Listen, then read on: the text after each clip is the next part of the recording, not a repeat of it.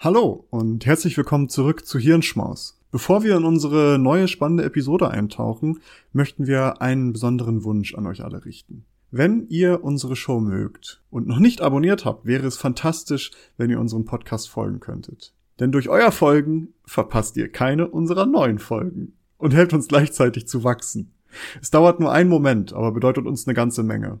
Noch schöner wäre es natürlich, wenn ihr auch noch eine Bewertung dalassen würdet. Vielen lieben Dank im Voraus für eure Unterstützung und dafür, dass ihr Teil unserer wachsenden Community seid.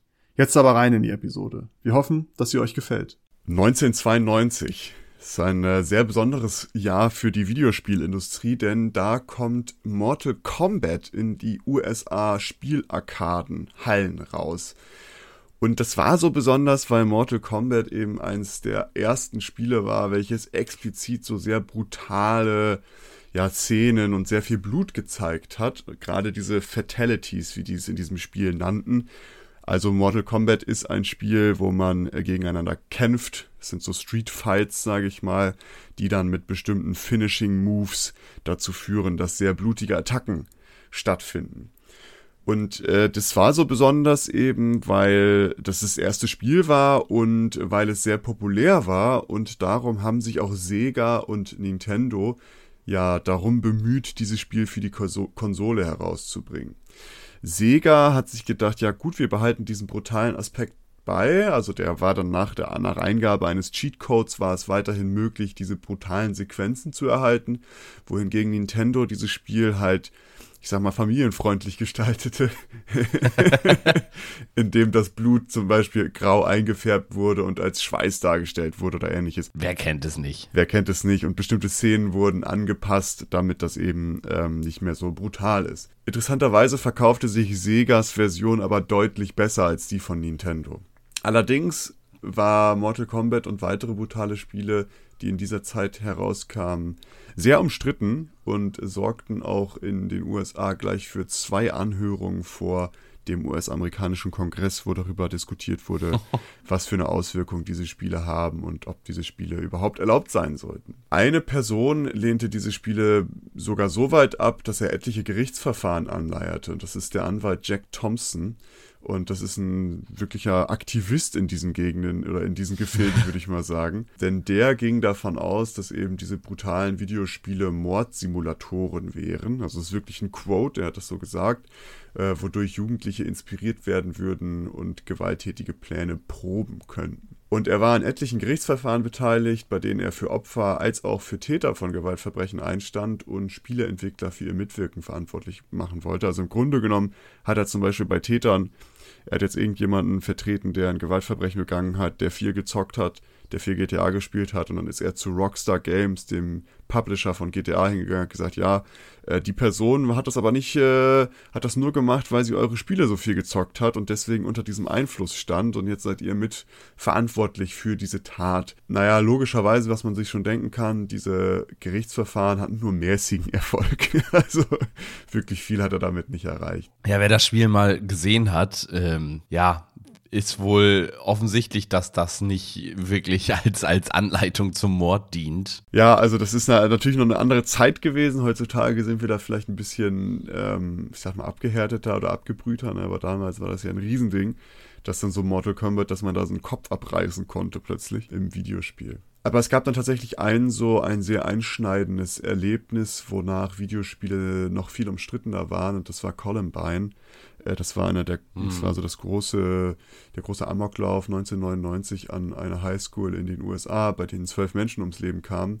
Und bei der Ermittlung fand man heraus, dass die Täter beide gerne Doom und Duke Nukem spielten. Es sind auch so Ego-Shooter-Spiele, die, ähm, ja, sag ich mal, eher gewalttätiger sind als andere Spiele. Und dies war Grund dafür, dass diese Spiele auch als einer der Gründe für die Tat gesehen wurden. Also, dass sie mit verantwortlich dafür waren. Das ist ja die ewige andauernde Killerspiele-Debatte, die ja auch äh, regelmäßig auch in Deutschland von irgendwelchen konservativen Politikern geöffnet wird. Äh, ja, die kommt immer wieder auf. Wir hatten das auch in Deutschland nach Winden und äh, nach, glaube ich, auch dem Münchner Olympiapalast Anschlägen oder Amokläufen dass diese Täter da auch viele solche Spiele gespielt haben, äh, dass es dann auch in Deutschland diese Diskussion aufge, ja, aufgemacht wurde. Und generell seit Columbine gibt es eben diesen, immer wieder diese Diskussion vom Einfluss von Videospielen auf Jugendliche, wozu das führen könnte. Aber nicht nur bei Videospielen, also Columbine, da ging es dann auch zum Beispiel um Musik, die die gehört haben. Ja, da kann man wieder auf Korrelation ungleich Kausalität verweisen. Ich meine, wenn man sich mal überlegt, wie viele Menschen Punk, Metal oder was auch immer hören, was sie angeblich gehört haben, oder wie viele Menschen äh, Shooter spielen und wie wenig Menschen davon sich dann anschließend dazu entscheiden, einen Amoklauf oder einen Terroranschlag zu machen, dann kann man vielleicht davon ausgehen, dass vielleicht andere Gründe etwas wichtiger äh, sind. größer sind. ja, also größeren Einfluss ja. darauf haben, dass diese Menschen einen Amoklauf machen, als ich spiele jetzt ein Spiel und mache einen Amoklauf. Ja, aber äh, genau das wollen wir uns mal angucken. Also was sagt eigentlich, was wissen wir dazu eigentlich, beziehungsweise wie ist dieser Einfluss, was für Studien gibt es dazu, was für Un Untersuchungen und äh, generell erstmal ganz grundlegend nach Columbine, damals war Bill Clinton noch im Amt, der hat dann direkt eine Untersuchung angeleiert, die auch dieser Frage nachgehen sollte, also ob gewalttätige Spiele auch reale Gewalt ähm, oder beziehungsweise reale Aggression, mit sich bringen würden. Und dafür hat man äh, etliche Amokläufe ausgewertet, um zu gucken, okay, was für Täterbilder haben wir da und was haben die so in ihrer Freizeit gemacht. Ähm, in, dem, dem Endreport dieser Untersuchung stand dann, dass lediglich 12% der Täter Interesse an gewalttätigen Videospielen hatten, von den Fällen, die die da ausgewertet haben. Also gar nicht mal so viel. Daneben wurden aber logischerweise auch noch etliche Studien zu der Frage veröffentlicht, ob eben ja gewaltige, gewalttätige Videospiele reale Folgen haben können. Alle diese Studien zu besprechen im Einzelnen würde ewig dauern. Das sind wirklich Hunderte. Und darum schauen wir uns jetzt nur mal Metastudien an, also die Studien, die halt eine Vielzahl von Studien zu einem bestimmten Thema oder zu einer bestimmten Frage auswerten, um zu schauen, ob es so ein einheitliches Ergebnis gibt oder so ein Common Ground gibt. Wir gehen mal chronologisch vor, das ist tatsächlich sehr interessant, denn es gibt eine Metastudie aus 2001 und die kommt zu folgendem Ergebnis, dass eben gewalttätige Videospiele können tatsächlich aggressives Verhalten und Gedanken in Kindern und jungen Erwachsenen vermehren auch könnte dadurch prosoziales Verhalten vermindert werden. Aber direkt 2001 gab es noch eine andere Metastudie, die zu einem ganz anderen Urteil kommt. Und zwar der Effekt von gewalttätigen Videospielen auf tatsächliche Gewalt ist minimal und weniger als der Effekt von gewalttätigen Filmen und TV-Sendungen. 2010 kam dann eine weitere große und sehr viel beachtete Metastudie zu der Frage raus, die wiederum herausfand, dass gewalttätige Videospiele kurz- und langfristige Aggression steigere und Empathie sowie prosoziales Verhalten verminderte. Ja, wer schon mal wer schon mal äh, Counter-Strike oder so gespielt hat und äh, den Voice-Chat da anhatte, der kann schon verstehen, dass lokal gesehen für einen kurzen Zeitraum die Menschen doch wirklich Asozialer werden. abstumpfen und sehr dumm werden. Allerdings ist gerade diese Studie sehr, sehr kritisiert aufgrund von methodischer Mängel. Also es gibt zum Beispiel ähm, keine feste Auslegung von, was ist Aggression und was ist, sage ich mal, problematische Aggression. Und ähm, da wurden auch unveröffentlichte Studien mit betrachtet, die noch nicht wirklich reviewed wurden und die vielleicht noch einen Bias hatten. Und generell ist man davon ausgegangen, dass in dieser Studie ein zu großer Bias drin war, also dass da schon eine Vorannahme gegolten hat, bevor die Auswertung überhaupt stattgefunden hat. Und so geht's weiter. 2015 kam eine weitere Metastudie heraus, die wiederum keinen Effekt finden konnte. Eine Replication dieser Metastudie 2016 kam zu dem gleichen Ergebnis, also dass es keinen Effekt von gewalttätigen Videospielen auf reales Verhalten gibt. 2018 dann eine weitere Spiele, äh, eine weitere Metastudie und ja, ihr könnt es vielleicht schon erraten, die wiederum haben herausgefunden, dass es tatsächlich einen Effekt geben kann, also dass aggressives Verhalten und aggressive Gedanken ähm, gesteigert werden könnten und dass ein negativer Zusammenhang mit Empathie für Gewaltopfer und prosozialem Verhalten vorliegen könnte. Und dann jetzt 2020, einer der neuesten Metastudien dazu, kommt wiederum zu dem Ergebnis, Videospiele führen nicht zu realer Gewalt und Aggression. Also was ist jetzt eigentlich Phase? Wir haben irgendwie ein Ping-Pong-Spiel, das ist ein Hin und Her. Grundsätzlich kann man also sagen, ganz genau wissen wir es nicht. Allerdings äh, gibt es keine wirklich eindeutigen Beweise dafür, dass gewalttätige Videospiele zu realer Gewalt und Aggression führen. Und die APA, also die American Psychological Association, gab 2015 darum auch eine Mitteilung raus, äh, in der, sich, in der sie Journalisten und Politiker nahelegten, gewalttätige Straftaten und Videospiele nicht mehr miteinander zu verknüpfen, dafür so eine Behauptung die Studienlage nicht ausreichend sei. Und 2020 haben sie diese Mitteilung nochmal geupdatet und haben das nochmal unterstrichen und haben gesagt, ey, es ist immer noch so, wir können, also es gibt keinen triftigen Grund, das zu behaupten, mm. weil eben die, die Datenlage das überhaupt nicht hergibt.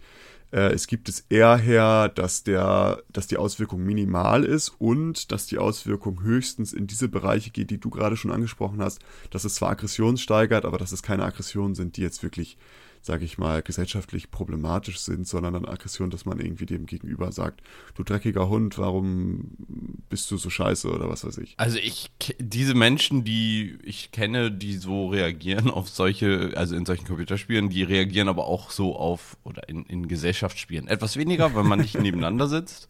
Ähm, also, weil man da direkt nebeneinander sitzt, aber ähm, ja, ich würde schon sagen, dass das eben durch die kompetitive Natur von Computerspielen entsteht und das, also ist eine Vermutung von mir. Und äh, ja. Ja, also es gibt, äh, wie gesagt, es, die sagen auch, es gibt irgendwie eine kleine Auswirkung darauf, aber es ist nicht so, dass man jetzt wirklich sagen kann, okay, ja. nur, äh, nur weil ein Amokläufer irgendwie so Spiele gezockt hat, dass das einer der Gründe ist, warum er das getan hat. Aber äh, viel interessanter noch dazu ist, in letzter Zeit äh, wird noch ein ganz anderer möglicher Effekt von Videospielen in, äh, untersucht, und zwar der Einfluss von Game Releases auf Kriminalitätsraten. Und das ist tatsächlich sehr spannend, denn ähm, 2017 wurde zum Beispiel in den Niederlanden eine Untersuchung gewagt, wer die versucht hat, den Effekt zu ergründen, die die Veröffentlichung von GTA 5 auf Jugendstraftaten hatte. Und das Ergebnis ist, dass in der direkten Zeit nach dem Release sanken die Straftatenraten. Also es wurden weniger Straftaten von Jugendlichen begangen. Es gibt äh, noch weitere Studien aus 2014 und 2016 und die kommen zum gleichen Ergebnis, dass dieser Effekt generell für ja so populäre und auch gewalttätige Videospiele gelten können. Also zum Beispiel Black Ops war auch dabei, das haben sie sich angeguckt. Ähm, und äh, das ist halt scheinbar kann man das äh, so, kann man da in, eine Korrelation wenigstens äh, erkennen, dass sobald diese Spiele released werden, dass es plötzlich so ein Dip an ähm, ja, Straftaten gibt und die Erklärung dafür, die die geben, ist, dass halt sehr viele Menschen bei populären Game Releases deutlich mehr Zeit mit Zocken verbringen als sonst, also als vergleichbar sonst irgendwie und somit weniger Zeit für Straftaten haben. Ey, wollen wir den Kiosk ausrauben? Ey, nee, lass mal lieber noch eine Runde zocken. äh, das fand ich sehr äh, interessant, das zu sehen. Es gibt aber eine mögliche Ausnahme dieser Regel und zwar ein Spiel, das innerhalb von 148 Tagen circa 145.000 Autounfälle, 30.000 verletzte Menschen, 256 tote Menschen und 2 Was? bis 7,3 Milliarden Dollar Schaden mit sich bringen Need for Speed. konnte. Nee, äh, kannst, kannst du mal, überleg mal, was für ein Spiel könnte das sein, das zu Autounfällen und sowas geführt hat. Ein sehr, sehr ja, populäres nicht. Spiel, so ungefähr, ich weiß nicht, wann das war, 2017, 2016? Boah. Wreckfest. Nee, weiß ich nicht. Pokémon Go. Oh, klar. Oh, Weil zu viele shit. Leute ja, haben natürlich. das am Steuer gezockt. Ja, ey, oh, stimmt. Und auch wie viele, also da gab es ja dann äh, absichtlich irgendwann so Warnungen, irgendwie pass auf deine Umwelt ja, auf. Leute einfach auf die Straße also auch, gelaufen sind oder was weiß ich. Ja, oder genau, oder einfach irgendwo runtergefallen ja. sind und ja. Stimmt, also die, das mich. war die Ausnahme, denn dieser Release hat dazu geführt, dass Menschen tatsächlich gestorben sind. Ja, krass. Ähm, Boah. Ja, Genau, also ich habe, äh, ich dachte, ich habe mich letztens wieder gefragt, wie ist eigentlich der Zusammenhang, weil diese Spieledebatte kommt ja immer wieder auf und habe da ein bisschen recherchiert und habe euch mal so versucht, einen kleinen Überblick zu geben, so woher diese Debatte überhaupt kommt und äh, was dazu bekannt ist und wie der momentane Stand ist. Und noch am Ende nochmal so ein kleiner Fun Fact, ja, was für eine Auswirkung ähm, Releases von populären Spielen auf Kriminalität, Kriminalitätsraten hat. Zusammenfassend kann man sagen, dass eben diese Auswirkungen, ähm, die Videospiele auf Gewalt und Straftaten möglicherweise haben könnten, sehr umfangreich sein könnten und divers aber die sind eigentlich kaum final zu bestimmen. Allerdings scheint nach derzeitiger Studienlage kein eindeutiger Zusammenhang zwischen gewalttätigen Videospielen und realer Aggression und Gewalt zu bestehen. Und vielmehr gibt es so die ersten Hinweise, dass sogar Releases positive Effekte auf Kriminalitätsraten haben könnten. In diesem Sinne bedanke ich mich sehr, sehr herzlich für die Aufmerksamkeit. Äh, abonniert uns gerne auf den Podcast-Plattformen, wo ihr gerade seid. Bewertet uns dort gerne. Das hilft uns sehr viel weiter. Ähm, empfehlt uns gerne weiter und ja, hört gerne nächste Woche wieder rein. Äh, in diesem Sinne verabschiede ich mich. Bis zur nächsten Woche. Ciao. Bis dann. Ciao.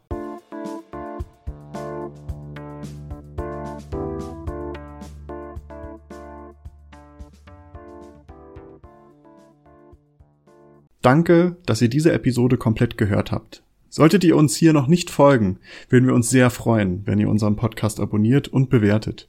Wir stecken viel Arbeit in dieses Projekt und freuen uns über jedes Feedback. Folgt uns gerne auch auf Instagram und oder Twitter, wenn ihr absolut nichts mehr verpassen wollt. Links dazu findet ihr in der Episodenbeschreibung. Danke für den Support, hoffentlich bis zum nächsten Mal.